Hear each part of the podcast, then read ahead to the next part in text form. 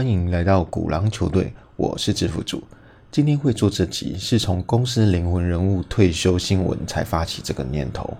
迪士尼 DIS，今天就以大家耳熟能详的方式直述迪士尼。在前任 CEO 董事长 Robert Iger 接任后，原团队的主要成员陆续离职，在去年底交接裸退，迪士尼进入新的时代的开始。Robert Iger，犹太裔美国商人。一个足足影响迪士尼二十多年，期间还担任了十五年的 CEO。他最为成功与最常拿出来说嘴的，就是说服贾伯斯并购皮克斯动画工作室。这个与当代巨人交手，从对手到好朋友，到最后贾伯斯支持埃格的各项收购眼光，后来福斯影业与漫威整并结合，成功打造超级 IP 帝国。这些事情都让电影研究迷时常拿出来讨论的话题。毕竟，两家在当时处于事业低潮的公司，在合并后，后来得到非常大的双赢局面，是十分不容易的事。这些内容，Robert Iger 在自传里头描述的非常详细。去年七月的新书，大家有兴趣可以去看看。历史故事再加上他本人帅气的自述，被称为好莱坞最会讲故事的成功 CEO。每回看他在媒体受访时，都带着阳光笑容，和迪士尼招牌米老鼠一样亲切且平易近人。迪士尼这个公司，大家都知道它是个娱乐帝国，绝大多数人都是直接联想到迪士尼乐园与众多的周边商品和皮克斯动画。年纪大一点的人都是这样。刚开始进入职场与投资时，我总在想哦，到底是三丽鸥的 Hello Kitty 猫厉害，还是迪士尼系列赚钱？因为总是觉得这些授权商品都卖得要价不菲，在当时市场受欢迎的就属这两大阵营。以现在来讲，都是数一数二的超级 IP，排名倒不是那么重要，经营与各项发展才是课题。近年迪士尼各项并购与周边合作效益，明显要比疫情之前就营收大幅下滑。连两年净利亏损，年轻第三代刚在二零二零年接手的三丽鸥状况要好的太多。以现今情形，这两家是完全不能相比的。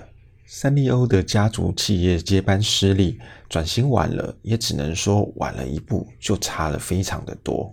在 IP 知识产权之外，大型公司串流媒体的大战也持续进行上演。去年中，亚马逊 AMZN 宣布收购米高梅 MGM，就是有意直接问鼎串流媒体龙头，直逼第一的意味浓厚。合并案监管单位好像还在审查中。影视媒体很多年来卖来卖去，交易其实蛮复杂，各种纠结理不清。我光看蜘蛛人 IP 版权，既是分割版权，又展开合作模式，看完整个头昏去，真的就是有看没有懂，还是当个观众好。亚马逊 Prime Video、AT&T 美国线上、Netflix 各有各的好处。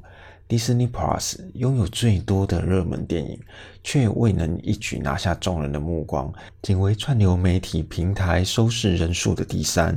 在去年中开始用户成长趋缓，表示观众群会有个别的喜好与使用习惯，对吧？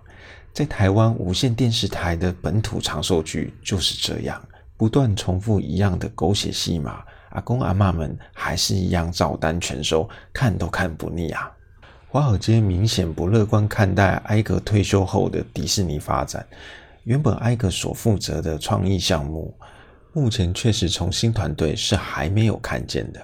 Netflix 去年在亚洲大红的《鱿鱼游戏》，今年一月份迪士尼成立国际内容营运部门。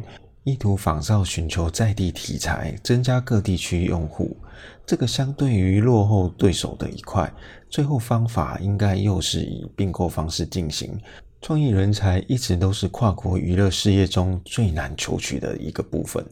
目前这样的营运方式，还是和过去相同，打造成功 IP，与很多相关娱乐与消费产业做间接配合，仍然走的是相当稳健的路线。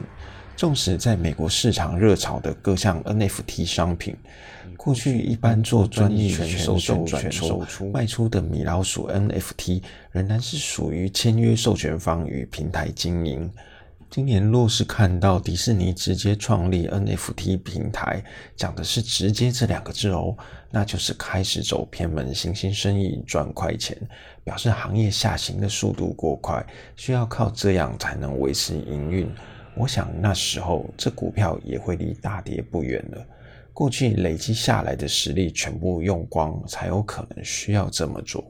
过去一直以来，上课分享时，我只要讲到昨晚迪士尼上涨，就可以直接联想到小型股昨晚大概没有什么好表现，有把它视为防御性类股的意思，和个股炒作的气氛相反。我个人对迪士尼股价走涨，在过去几年就不太有好感。它确实是很好的公司，但对其他成长型的股票动能却是伤害。迪士尼大涨吸金，小型股交投量能就变得清淡。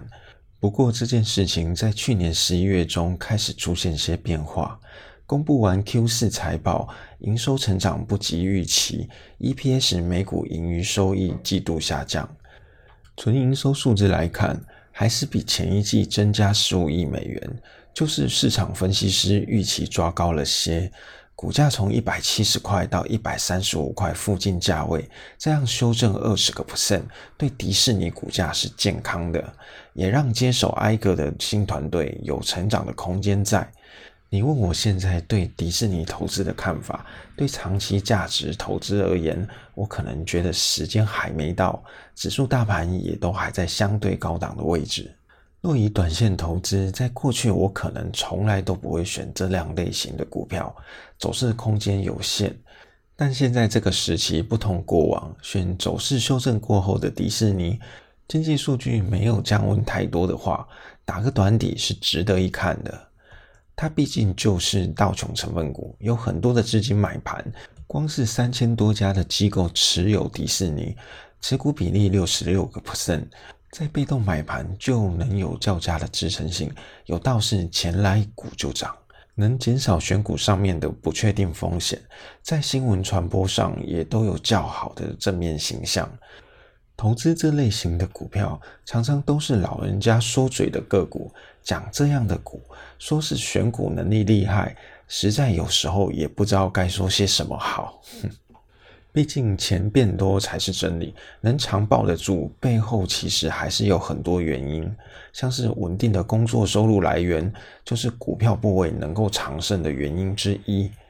最近常常被流传的美国众议院院长佩洛西先生公司的持股，就持有迪士尼远期看多期权。在去年十二月中，以一百三十块买进看涨期权，到今年的九月，他们卖股就必须在四十五天之内做披露，所以期待一下疫情后的商业出游活动的档期效应，我想是可以的。但若要期待更好的成长性，在各项业务增长上面，希望在今年出现大幅的成长，我想我会选择其他的产业，对。这产业不是那个很惨的惨啊，像是旅游与饭店这一系列，应该会叫娱乐产业要具潜能。毕竟大家这两年多的时间关在家与房子里的时间已经够长，会在一直关着的时间不多。这个之后会做一集与大家聊聊。目前迪士尼就像是后漫威时期，没了钢铁人、美国队长，得创造新的英雄和业务可以救世。蜘蛛人与奇异博士在北美票房也许可以撑得起来，全球票房在各地为了疫情，只能纷纷转往居家线上活动，传统娱乐消费力道仍旧不及过往。加上线上娱乐性质、串流媒体、线上社交平台及各项纯线上活动，在现在资讯速度高度发达下，来得快，退得也快。线上娱乐还是需要实体互动体验。钢铁人也都需要大量的钢铁人盔甲在实体商店增添声浪话题性。亚马逊电商霸主也都在近五年收购实体商店，做生鲜超市与实体服务，多元商业结合才具有相辅助的效果。目前各地的迪士尼乐园开开关关，限制人流与管制方式依各国家制定的习惯不一，检测与隔离也都不相同。以东京迪士尼为例，二零二零年是创了开园以来第一次的亏损，入园人数较前一年下降七十个 percent，到现在也都没能预测未来状况，只能讲过去最差的情况已经过去，人们还是需要走动的。这集就到这边。迪士尼买下每个人都会拥有的一个童话梦想，你的主角是哪一位？我是制服主，我们下回见，拜拜。